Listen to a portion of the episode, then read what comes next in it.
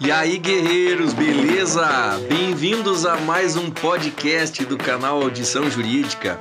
Aqui é o professor Francis Matzenbacher e o tema de hoje é Ação Popular. Por que devo escutar este podcast? O tema é muito atual considerando os tempos que estamos vivendo, né? com notícias de supostos desvios de recursos públicos, atos lesivos ao patrimônio público e até à moralidade. Para você que vai realizar provas e concursos públicos, especialmente para você que está indo para a segunda fase do exame da OAB, esse tema tem grande chance de ser cobrado, mesmo numa discursiva ou até mesmo na própria peça. Então aproveita essa oportunidade de se atualizar. Vamos lá então, pessoal. Previsão, onde consta isso no nosso ordenamento jurídico? Perceba, estamos dentro do direito constitucional. A ação popular ela está prevista na Constituição e também está regulamentada numa lei federal de número 4717 de 1965. O que se entende por ação popular? Qual é o seu conceito? A ação popular nada mais é do que uma ferramenta judicial de exercício direto da soberania e que permite a participação do cidadão na vida pública.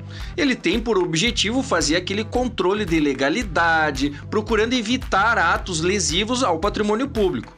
Então perceba que é uma ação que prestigia o nosso regime jurídico.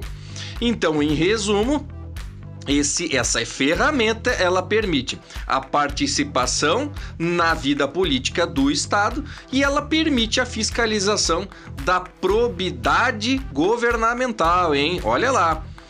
Então, para que serve mesmo esse instituto? Qual é o seu objetivo, o objeto desse dessa ação? É anular ato que seja lesivo ao patrimônio público ou mesmo à moralidade administrativa, ao meio ambiente e ao patrimônio histórico e cultural.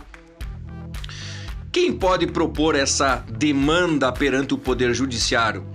Conforme previu a nossa Constituição Federal, qualquer cidadão mas o que é ser cidadão para fins dessa lei de ação popular?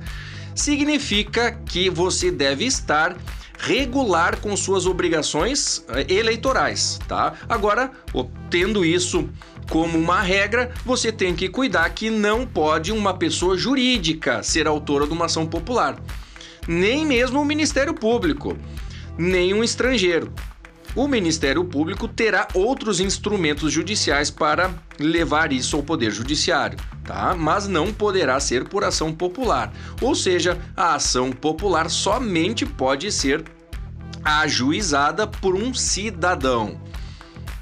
E aquele cidadão que estiver regular com suas obrigações eleitorais. Mas contra quem é proposta essa ação?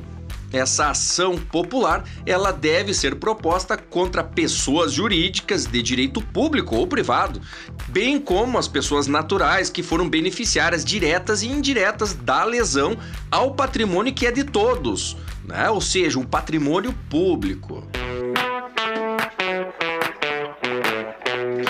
Bom, pessoal, nós vimos até aqui então o que se significa ação popular. Nós vimos que é uma ferramenta que está à disposição de qualquer cidadão que esteja regular com as suas obrigações legais. A gente viu os principais aspectos e aquilo que é fundamental para você saber. Pessoal, terminamos mais um podcast. Eu vou ficando por aqui. Espero que tenham gostado. Um grande abraço a todos. Até mais. Valeu!